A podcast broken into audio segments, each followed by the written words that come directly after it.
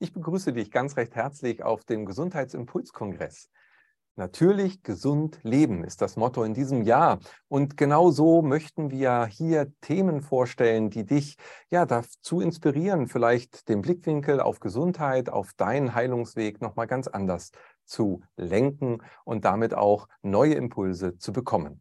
Und so freue ich mich heute hier auch in einem zweiten Gespräch Dr. Ingrid Howald begrüßen zu dürfen. Lieber Ingo, schön, dass du dir die Zeit nimmst für dieses zweite Gespräch, für das wichtige Thema, was mir am Herzen liegt. Ja, lieber Kai, ich freue mich sehr, dich zu sehen. Ja, wir wollen heute sprechen über die Naturheilkräuter und die Schatzkiste ja, der Naturmedizin, der Naturvölker. Denn äh, du bist Ethnomediziner und seit 1990 auf Spurensuche äh, nach dem alten Heilwissen der Schamanen, der Heiler, der ja, Urvölker letztendlich. Und das rund um den Globus. Du hast äh, ja ganz äh, viele Erlebnisse gehabt, ob das in Australien mit den Aborigines war oder mit den Mönchen in Tibet oder auch in Afrika oder Südamerika. Und äh, das äh, hat mich immer so beeindruckt, weil dein Wissensschatz wirklich so allumfassend ist. Wie bist du denn damals äh, nach dem Studium, denn du hast ja auch ein normales Medizinstudium, sage ich mal, erstmal mhm. absolviert. Wie bist du darauf gekommen, dich genau mit diesen Themen auseinanderzusetzen? Naja, ich bin immer schon gern gereist und auch meine Doktorarbeit habe ich schon während des Medizinstudiums über ähm, die Ernährungsgewohnheiten der Landbevölkerung Sri Lankas geschrieben, habe dort Stuhlproben gesammelt, habe dort über das Mikrobiom geforscht. Und ähm, da sind dann natürlich viele weitere Reisen daraus entstanden bis heute. Und ähm, ich war natürlich auch erst im Krankenhaus, fünf Jahre Kardiologie, Chirurgie, äh, Notarztmedizin und solche Dinge. Intensivstation, habe dann aber gemerkt, dass also unsere Weltmedizin viel mehr zu bieten hat als nur 50 Jahre Schulmedizin, dass da eben schon über tausende Jahre Menschen beobachtet haben, äh, im Einklang mit der Natur herausgefunden haben, was dem Menschsein dienlich ist, was uns unterstützen kann, wenn das System aus dem Gleichgewicht herausgeraten ist. Da gibt es Heilungsrituale, da gibt es Meditationstechniken, da gibt es Ernährungsspezialitäten in den einzelnen Ländern. Da gibt es jetzt in Thailand Massagetechniken, die sehr besonders sind. Äh, in Tibet haben wir besondere Meditationsformen. Äh, bei den Aborigines haben wir besondere Naturrituale. Äh, bei den Schamanen in Südamerika sind es wieder ganz andere Dinge, sind es besondere Heilpflanzen sind es Heilpflanzen, die auch den Geist klären, wenn ich an Ayahuasca denke. Äh, wir haben bei den Maasai, habe ich gerade im vorletzten Jahr noch viele spannende Dinge kennengelernt. Also jede Kultur hat so eine ganz eigene Kernkompetenz hervorgebracht. Und das finde ich wahnsinnig spannend. Das begeistert mich immer wieder, was Menschen so zum Wohle ihrer sozialen Gemeinschaft über die Jahrhunderte, über die Jahrtausende hervorgebracht haben.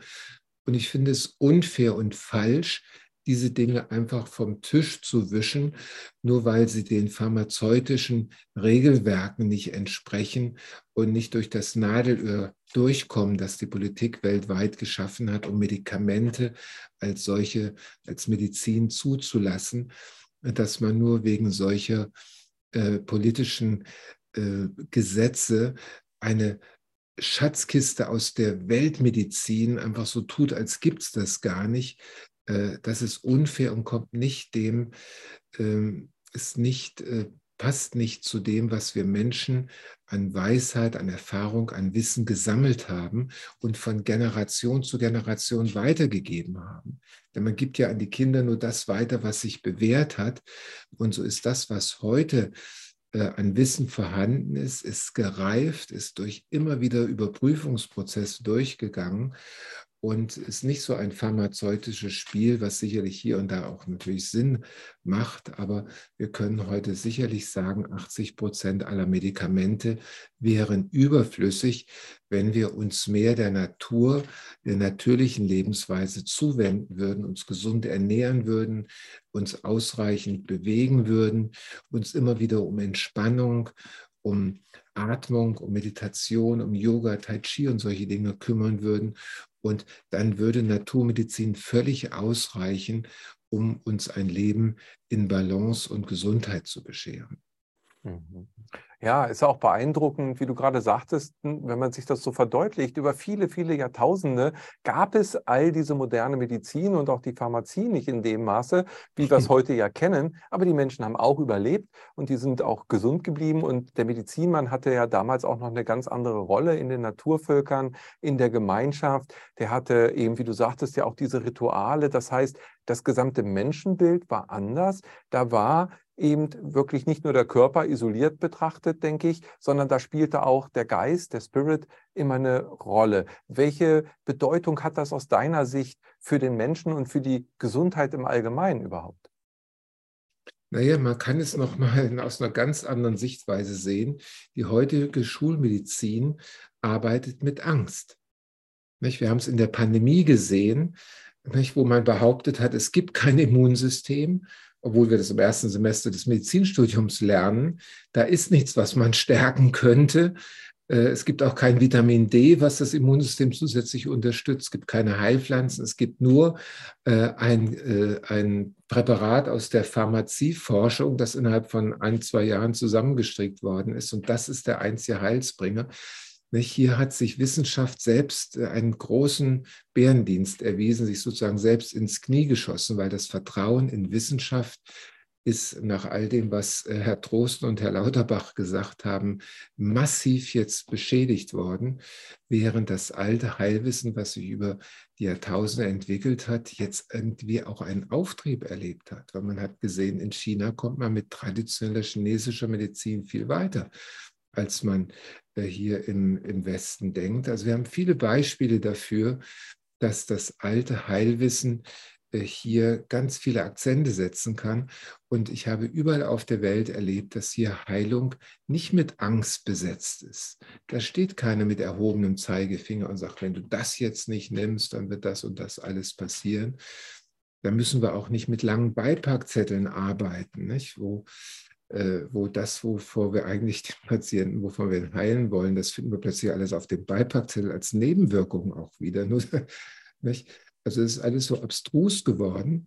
Äh, und von daher äh, haben wir auch einen ganz anderen Ansatz in der Ganzheitsmedizin, die ich vertrete, nämlich einen Ansatz, den wir als den probiotischen oder salutogenetischen Ansatz bezeichnen. Das heißt, wir schauen, was sind die Prozesse, die Gesundheit möglich machen und wie können wir diese Prozesse verstärken, begleiten, lenken. Das ist ein sogenannter probiotischer Ansatz, dem Leben zugewendet. Und er steht im Gegensatz zu dem schulmedizinischen Ansatz, der ein pathogenetischer Ansatz ist, der bedeutet, ich kämpfe gegen etwas. Ich bin also im Kampfmodus und bin damit im Sympathikus Modus, in der Adrenalindominanz. Und die ist niemals der Heilung zuträglich, wenn ich gegen etwas kämpfe. Das ist etwas anderes, wie wenn ich mich in Sicherheit wiege, weil ich gesunde Prozesse, die mir mitgegeben sind, wohlwollend unterstütze durch gesunde Nahrung, durch Naturrezepturen, durch Atmung, Meditation und Sport und all diese Dinge. Aber der antibiotische Ansatz heißt, ich arbeite gegen hohen Zucker, ich arbeite gegen Schmerzen, ich arbeite gegen hohen Blutdruck, ich arbeite gegen ähm, äh, Krebserkrankungen und so weiter. Nicht? Wir können aber genauso gut für eine gesunde Abwehr, für ein starkes Immunsystem äh, eintreten, auftreten. Und das haben wir in der, in der Pandemie gesehen, wie sich äh, die Bevölkerung in zwei Teile gespalten hat. Die einen, die gegen etwas arbeit, gearbeitet haben, die anderen, die für etwas gearbeitet haben. Und das ist das, was wir bei den Naturvölkern sehen. Sie alle haben unterschiedliche Kernkompetenzen herausgearbeitet. Man würde nicht nach Tibet gehen, um sich hier ernährungstechnisch beraten zu lassen, weil da oben auf 5000 Meter im Winter, da gibt es nicht viel. Aber die Menschen auf dem Dach der Welt, äh, die haben natürlich einen ganz anderen Überblick über die Dinge und sie sind ganz anders zur Stille gezwungen, wenn da die Jahreszeit kalt und die Nächte sehr, sehr, sehr lange sind, dann suchen sie eher nach Heilpflanzen, die es ihnen möglich machen, mit sich selbst besser klarzukommen, tiefer im Innern zu forschen und nicht draußen wild rumzulaufen, im Glauben, das Glück da draußen zu finden.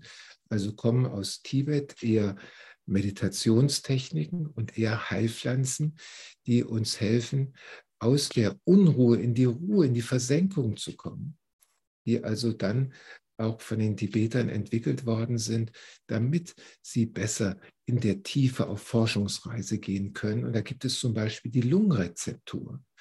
Ne, du weißt ja, dass es mir gelungen war, den Dalai Lama nach Steinhude einzuladen. Es hat 14 Jahre gedauert, bis er nach einer Audienz, Privataudienz, die ich in Tibet hatte, bis er dann meiner Einladung hier nach Steinhude gefolgt ist. Es hat dann aber noch mal sieben Jahre länger gedauert, bis er mir und unserem Team ähm, eine Rezeptur äh, präsentierte, die ich schon seit über 20 Jahren kenne, die Lungenrezeptur, die Rezeptur gegen Windkrankheit, die als Geheimnis gehütet worden ist, die ist uns aber jetzt offenbart worden und wir haben diese Rezeptur jetzt als Lungenrezeptur äh, den Menschen zur Verfügung stellen können, vor allem den Menschen, die unter der Windkrankheit leiden. Die Windkrankheit ist die Krankheit, wo der Sympathikus-Tonus so hoch ist, wo man also in ständiger Aufregung, Unruhe ist, im Kampf- und Fluchtmodus sich befindet und einfach neben sich steht, durch den Wind ist, wo einem einfach in der komplexen Welt alles zu viel geworden ist und man wirklich aus der Mitte heraus geraten ist. Das ist eine ganz wunderbare Rezeptur, die hilft, sich zu fokussieren, die wieder innerlich hilft, zur Ruhe zu kommen, Ne, in eine entspannte Gemütsruhe und Gelassenheit reinzufinden, ohne dass es jetzt als Psychopharmaka zu sehen ist, wo wir gegen Unruhe arbeiten. Nein, wir arbeiten hier für einen starken Vagusnerv, für ein starkes inneres Gleichgewicht, für Herzkohärenz, für innere Balance und Stabilität nicht? mit dieser alten tibetischen Lungenrezeptur. Eine ähnliche Rezeptur gibt es auch in der chinesischen Medizin. Dort ist sie etwa 600 Jahre alt. Sie heißt Sisyphus 9. Sie ist speziell gegen Ängste, gegen innere Unruhe, gegen Zwänge, wenn sich Konditionierungen immer wieder wiederholen, da wach und klar zu bleiben. Nicht? Das ist etwas ganz Wunderbares, was aus, diesem, aus dieser alten chinesischen Tradition zu uns kommt. Aber auch die Wurzelrezeptur, wo wir die besten Heilwurzeln aus allen Teilen der Welt zusammengefügt haben, das ist eine Rezeptur, die die innere Erdung stärkt. Man nennt diese Wurzeln auch Psychoadaptogene. Das sind also Heilwurzeln, die tief und lang in der Erde wachsen und deren Inhaltsstoffe dazu beitragen, bei Burnout, bei Erschöpfungszuständen, wir so gar nicht wirklich in uns stabil geerdet sind, in uns verankert sind, verwurzelt sind, dann helfen diese Wurzelextrakte wieder in die eigene Kraft zu kommen. Da ist die Ashwagandha-Wurzel aus Indien drin, die Ginseng-Wurzel aus, aus, aus China, die Maca-Wurzel aus Mexiko, die Eleutherococcus-Wurzel aus der Mongolei, Rosenwurz aus Kanada, Ingwer aus Arabien, also die besten Wurzeln aus allen Teilen, aus allen Kontinenten, um uns hier innere Verwurzelung, innere Kraft zu geben. Also drei Rezepturen, Lungen, Sisyphus und Wurzelkomplex als Rezepturen, die den Geist klären, die Gemütsruhe, inneren Frieden, innere Balance wiederherstellen und alle drei, wie kaum etwas anderes aus der Apotheke der Weltmedizin, den Vagusnerv stärken den Vagus, nicht, den Dirigenten der Selbstheilung, dieses Orchesters, das dafür verantwortlich ist, dass das System, die Rhythmen im Gleichklang sich bewegen und dass, wenn irgendwo Missklänge auftauchen, die wieder ins Gleichgewicht gebracht werden. Also dreimal Naturmedizin, Naturkräuter, die uns heute helfen können, dieses Leben äh, besser zu bewältigen. Du möchtest diesen Beitrag in voller Länge erleben? Dann melde dich jetzt kostenlos an zum Online-Gesundheitsimpulskongress 2023. Dich erwarten neben diesem Beitrag über 30 weitere spannende Interviews zum Thema Natürlich, gesund, leben. Der Online-Kongress findet statt vom 15. bis 22. April 2023. Du hast natürlich auch die Möglichkeit, nach diesem Zeitraum dir das Kongresspaket zu sichern und damit immer Zugriff zu haben auf alle spannenden und wertvollen Inhalte. Durch den Erwerb des Kongresspaketes unterstützt du auch automatisch unsere Arbeit, was uns natürlich auch riesig freuen würde. Wir wünschen dir viel Freude beim Kongress wünschen dir, dass du viel profitierst von diesen wertvollen Impulsen und senden dir hier unsere herzlichen Grüße des Gesundheitsimpuls-Kongressteams.